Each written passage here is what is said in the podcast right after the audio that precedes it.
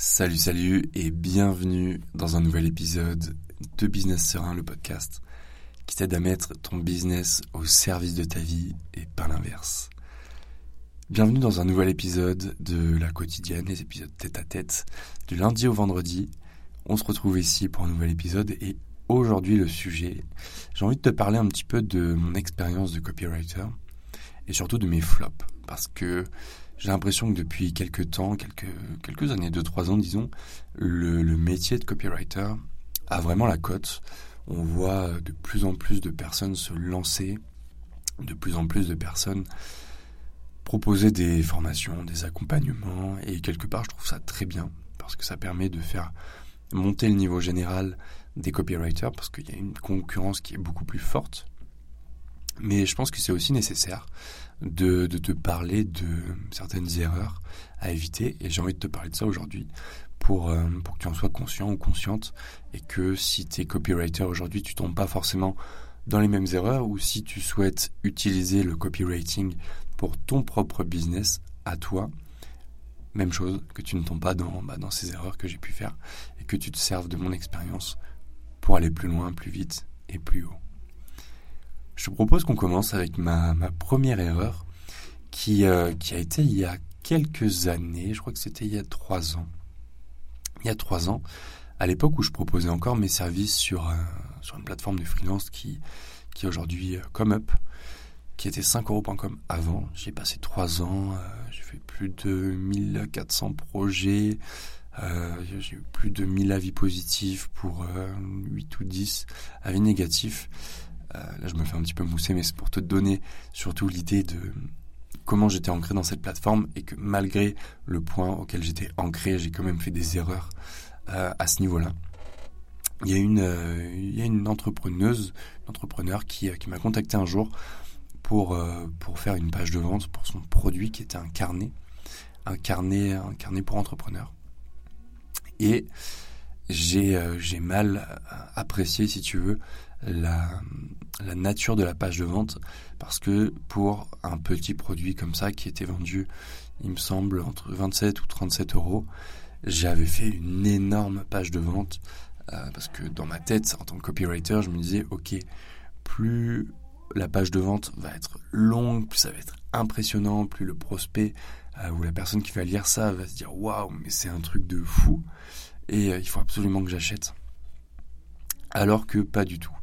En fait, ce qu'on veut quand on vend un petit produit, donc c'est-à-dire un produit qui va jusqu'à 97 euros, on veut axer la page de vente, on veut en faire un, une page de vente assez courte, assez digeste, assez, euh, assez facile à lire parce que c'est pas un gros enjeu si tu veux. Euh, selon l'audience que tu vas viser, 97 euros pour un petit produit maximum. Ici, c'était entre 27 et 37 euros. C'est pas un énorme enjeu financier. C'est pas les mêmes produits, les mêmes par exemple un accompagnement à plusieurs milliers d'euros ou bien une grosse formation à 397 ou 497 euros. Ici, ce qu'on veut sur un petit produit comme ça, c'est aller à l'essentiel, c'est-à-dire faire un titre, une courte introduction qui va parler bah, du problème de la personne ou de la situation qu'elle veut atteindre, quelques bullet points, la garantie, si tu as des avis clients, tu veux les mettre, rappeler euh, la promesse initiale qui était dans le titre ou dans l'introduction et puis faire directement ton appel à l'action. Et ça, ça a été un flop parce que en plus d'avoir mal mal apprécié euh, la nature de la page de vente que je devais faire, ça a aussi été une grosse déception pour cette cliente qui euh, qui a voulu être remboursée. Et euh, avec le recul, je pense que j'aurais probablement dû la rembourser. J'ai j'ai pris le parti de ne pas le faire parce que parce que le service que j'ai délivré, que je lui ai livré, avait été livré en temps et en heure. Ça correspondait à la description qui était faite hmm, dans la page de présentation du service qui proposait des pages de vente. Donc à mon sens, tout allait bien, si tu veux. Dans les grandes lignes, tout allait bien. Elle avait le droit d'être déçue et je lui ai proposé de, refaire, mais elle voulait absolument son remboursement. Et à ce moment-là, à ce moment-là, elle a fait appel du coup à la médiation de la plateforme qui, qui après m'a donné raison parce que je leur ai expliqué la situation, je leur ai dit que voilà, elle avait complètement le droit de ne pas être de ne pas être d'accord avec ce que j'avais livré, que je lui proposais même de le refaire et de la. Après, je lui ai proposé un remboursement de la moitié du prix quand même. ouais, ça, je lui avais proposé ça et elle voulait toujours pas. Donc, vu qu'elle voulait absolument un remboursement, je, du coup, j'avais dit non. Et euh, c'est la plateforme qui avait tranché, qui avait dit euh, bah, vu que vous voulez pas finalement d'autres solutions et que ce qui a été livré a été livré euh, en accord avec ce que vous avez commandé, il n'y aura pas de, remboursement. Et ça, à mon sens, ça a été un flop parce que même si elle est partie avec une page de vente qui était, qui était exploitable, qu'elle a pu mettre en ligne par la suite, et elle l'a mis en ligne parce que j'avais été quelques semaines plus tard sur son site pour, euh, bah, pour voir ce qu'il en était. Je considère ça comme un flop parce que j'avais mal apprécié. Et c'est quelque chose que tu veux faire, toi, euh, que tu vendes tes offres, tes produits, tes services, ou que tu sois copywriter, tu veux vraiment prendre toute la mesure du projet et apprécier, ou l'appréciation, on va dire, ton appréciation sur ce qui doit être rédigé, livré, doit être parfaitement en accord avec la nature du produit. Le deuxième flop, on va dire, de, de ma carrière de copywriter, ça a été de prendre des projets qui ne me convenaient pas. C'est-à-dire que à une certaine, à une certaine époque, il y a, il y a, ouais, il y a deux ans, je, bah, vu que j'étais encore sur les plateformes de freelance, quand tu es sur une plateforme de freelance, tu prends un petit peu tout ce qui vient parce que parce qu'il y a une énorme concurrence, parce que la plupart des, des gens les prospects qui viennent sur ces plateformes font un peu leur marché, ils veulent tirer les prix vers le bas, ils veulent en avoir le maximum pour le minimum d'argent. C'est d'ailleurs pour ça que j'ai arrêté hein, les plateformes. Euh, et, j'étais finalement dans une dynamique où je prenais un peu tous les projets, même ceux qui ne me convenaient pas. C'est-à-dire que euh, quand il y avait des produits euh, où moi j'aurais pas forcément été utilisateur de ces produits-là parce que ça m'intéressait pas ou c'était pas dans mes intérêts, eh ben, je prenais quand même le, le projet parce que j'avais besoin de faire rentrer de l'argent. Et si aujourd'hui, toi, tu es copywriter et que tu veux prendre un peu tous les projets qui passent parce que justement, tu as, cette peur de manquer d'argent dans le futur ou cette peur de ne pas pouvoir boucler le mois euh, dans quelques jours ou dans quelques semaines, sache que tu es tout à fait libre de le faire. C'est complètement OK. Ça va venir cependant avec une certaine frustration parce que tu vas travailler sur des choses qui ne t'intéressent pas, tu vas peut-être avoir l'impression de perdre ton temps, euh, sauf si tu vois ça comme un challenge, un nouveau marché, une nouvelle niche à exploiter. Et si toi tu vends tes services, tes coachings et que tu es dans cette situation, on pourrait illustrer ça d'une manière où disons que tu vas créer des produits ou des services pour répondre aux besoins de ta communauté, mais que ce pas des choses qui t'enthousiasme plus que ça, sache que ça risque aussi de te créer euh, une frustration et l'impression de ne pas être au bon endroit, de ne pas faire la bonne chose, de ne pas faire quelque chose qui euh, résonne avec qui tu es et ce que tu as envie de faire professionnellement et aussi personnellement parce que ça va nourrir le côté professionnel, nourrit forcément le côté personnel. Donc ça c'était pour le deuxième point. Mon troisième flop, l'un parmi tant d'autres de mes flops, mais le troisième dont j'ai envie de te parler aujourd'hui, ça a été un lancement que j'ai réalisé en début d'année. En début d'année, j'étais euh, en fin d'année. Reprenons un petit peu l'histoire en fin d'année dernière. J'étais euh, en vacances en Égypte et euh, je reçois je reçois un message de, mon coach de mon coach en copie en business disons qui me dit voilà, je t'ai mis en contact, j'ai donné ton numéro à, à appelons-la Charlotte, pour préserver son, anonymat. J'ai donné ton numéro à, Charlotte, et voilà, elle va te contacter, elle a besoin d'un copywriter, je pense que ça pourrait te plaire, c'est dans un milieu qui est euh, très, très spirituel, très euh, presque un peu perché. Et moi j'adore ces trucs-là, j'adore la spiritualité, tout ce qui touche un peu aux énergies, tout ça. Je suis ok, très bien, j'attends, j'attends son appel. Et elle m'envoie, Charlotte m'envoie un message euh, quelques, quelques jours plus tard, donc j'étais en Égypte, et on s'appelle, je prends, euh, je prends un petit moment pour la voir au téléphone, échanger, lui poser quelques questions. Je vois que c'est un, franchement, c'est un super projet. J'adore son, son business, son univers. Il y a beaucoup de, beaucoup de gentillesse, beaucoup de, beaucoup d'énergie positive qui se dégage de, Charlotte et, j'adore en fait.